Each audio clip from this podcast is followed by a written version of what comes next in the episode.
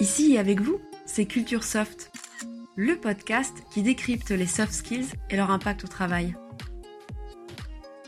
Proposé par CSP 210, leader des formations soft skills et management. Bonjour tout le monde Bonjour, bonjour. C'est vraiment chouette de se retrouver. Pour commencer, on a un conseil à vous partager. Enfin, si vous écoutez cet épisode à peu près au moment où on le met en ligne. Bon, alors là, vous entrez dans les coulisses de la production d'un podcast. Presque. Plus sérieusement, ce conseil porte sur nos rythmes chronobiologiques. Dont on a parlé dans l'épisode précédent. Voilà. Après une période de fête, Bonne année, d'ailleurs. bonne année Donc, après une période de vacances, même assez brève, notre sommeil est souvent déstructuré parce qu'on a enchaîné les grasses maths. Ou les soirées. C'est ça. Quoi qu'il en soit, il est important de retrouver un rythme de croisière en matière de sommeil et d'être patient parce que ça peut prendre quelques jours. Excuse-moi, mais on donne des conseils euh, bien-être maintenant? Ha ha Quand on parle de soft skills, on parle aussi de sciences cognitives, de neurosciences. Et les infos ou les bonnes pratiques qu'on en retire contribuent effectivement à une meilleure qualité de vie. En l'occurrence, le sommeil joue un rôle important pour être efficace dans la situation de travail qu'on va explorer. Alors, vu qu'on a déjà parlé de rythme de travail intensif, cette situation pourrait toucher à la pénibilité de certaines tâches ou au port de charge, parce qu'il faut être en forme pour les réaliser? Bien vu, mais non. Dans la situation de travail qu'on va évoquer ensemble, il est nécessaire de répondre immédiatement à la demande. Oh là, mais alors ça concerne beaucoup de métiers, ça, non? T'as des exemples en tête? Euh, oui, les métiers du commerce et de l'hôtellerie-restauration, c'est sûr. Caissiers, vendeurs, cadres commerciaux, serveurs. et aussi les personnels des banques et assurances, surtout depuis la digitalisation du secteur. Ça montre d'ailleurs que la digitalisation permet certaines orientations dans l'organisation du travail, ou alors qu'elle les induit. Permet ou induit. C'est shakespearien ça, hein?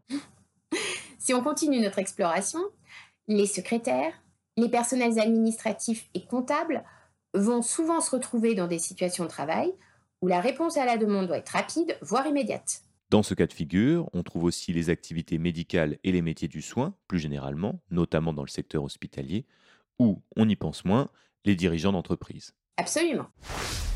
Donc, pour répondre très rapidement à la demande, comment procède-t-on? La première compétence à mobiliser, je suppose, c'est la réactivité. Voilà. Sauf que la réactivité n'est pas à proprement parler une soft skill. Mais pour en faire preuve dans notre travail, nous mobilisons plusieurs de ces compétences. Imaginons, je suis cette fois rédacteur web. Je rédige des articles pour le blog de plusieurs clients en fonction de plannings éditoriaux définis à l'avance. Mais l'un de mes clients me demande de relayer une nouvelle tendance qui monte en puissance de façon fulgurante. Mon planning est déjà full et la responsable des contenus dans mon agence de marketing est en congé. Que vas-tu faire? Pour me montrer réactif, je vais tout d'abord vérifier la pertinence de cette demande auprès d'autres rédacteurs de mon agence. Exactement. Et si leurs retours sont favorables, tu vas proposer une réorganisation de ton planning à ton client en reportant un ou plusieurs articles d'actu froide, comme on dit dans ce milieu. Je vais aussi identifier très rapidement des angles de traitement du ou des contenus que je vais rédiger. Ce qu'on réalise avec cet exemple, c'est que la réactivité n'est pas une compétence en soi. Elle nécessite de combiner plusieurs soft skills. Carrément. Dans le cas présent, j'ai d'abord vérifié la pertinence de la réorganisation à opérer en m'appuyant sur d'autres membres de mon équipe. Tu as donc recouru à une approche collaborative. Ensuite, tu as mobilisé tes capacités d'organisation personnelle quand tu as revisité le planning éditorial et que tu as sélectionné le ou les sujets pouvant être reportés. J'ai aussi mis en œuvre mes capacités de communication par les échanges que j'ai eus avec mon client, et j'ai mobilisé ma curiosité et mon ouverture d'esprit, ainsi que mon esprit de synthèse pour m'approprier rapidement la tendance à relayer et saisir comment la traiter au mieux. Exactement. Par ailleurs, dès le départ, en l'absence de la responsable content marketing de ton agence, tu as fait preuve d'autonomie. C'est-à-dire que tu as construit toi-même chaque étape de la réponse à apporter à cette demande. Waouh Mais même en me projetant dans cette situation de travail, je ne réalisais pas le nombre de soft skills que j'avais activés. Au-delà, qu'est-ce qui t'a animé de bout en bout? Euh, alors je cherche la volonté de répondre aussi bien que possible à cette demande. Ou, dit autrement, l'esprit de service, le sens de la relation client. Cet esprit ou ce sens-là se fonde en grande partie sur le climat de confiance que l'on crée, non? Si. Ce climat de confiance, qui va se renforcer peu à peu, nécessite de faire preuve d'écoute, écoute active. Tu dois aussi pouvoir te mettre à la place de ton interlocuteur. Là, tu fais référence à l'empathie. Bravo.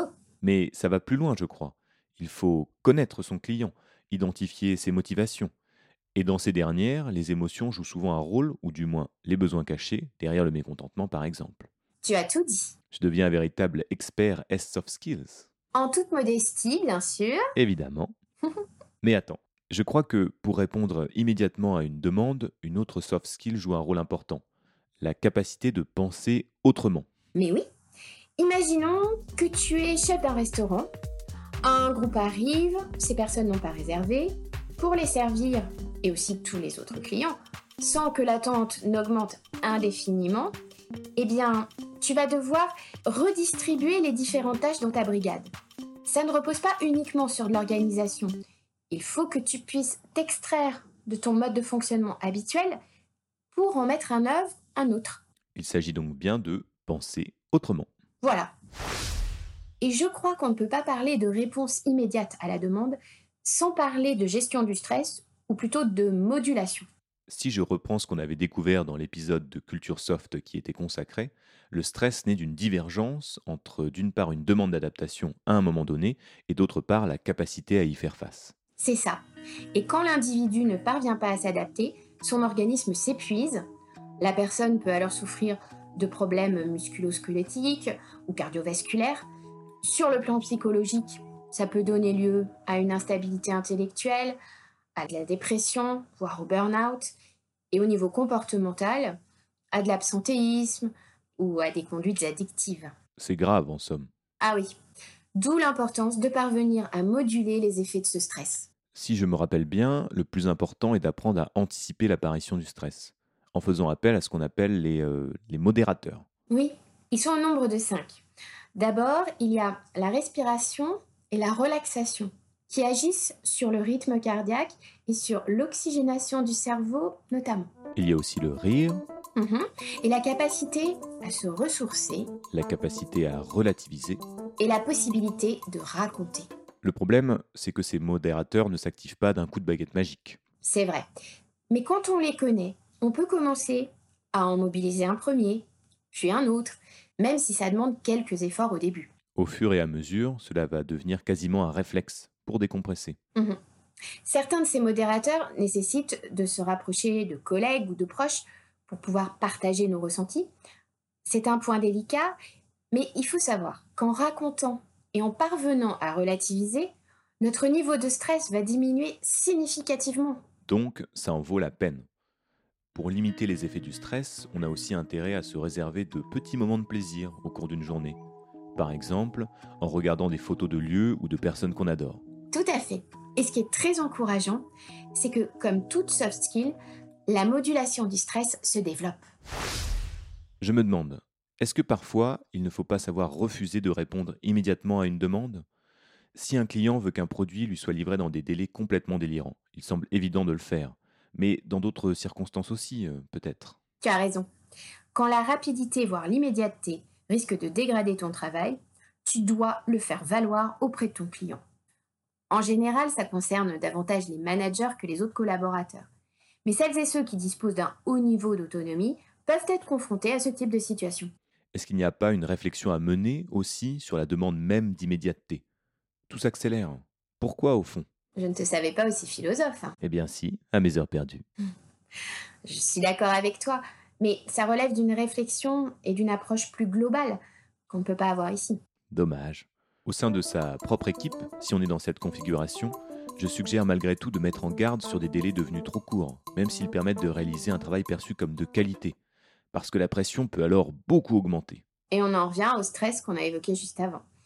La mise en garde à laquelle tu appelles peut être vraiment très utile, mais tout de même, il faut savoir que ça nécessite que le dialogue fasse partie intégrante de la culture managériale de l'entreprise, Et que les soft skills y soient connus et favorisés.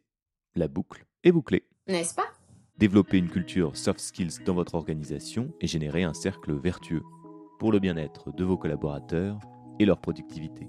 Une vraie baseline. Ce qu'on peut retenir en tout cas, c'est que le mal-être nuit toujours à la performance. Et à la satisfaction client. Exactement. On vous donne rendez-vous très vite.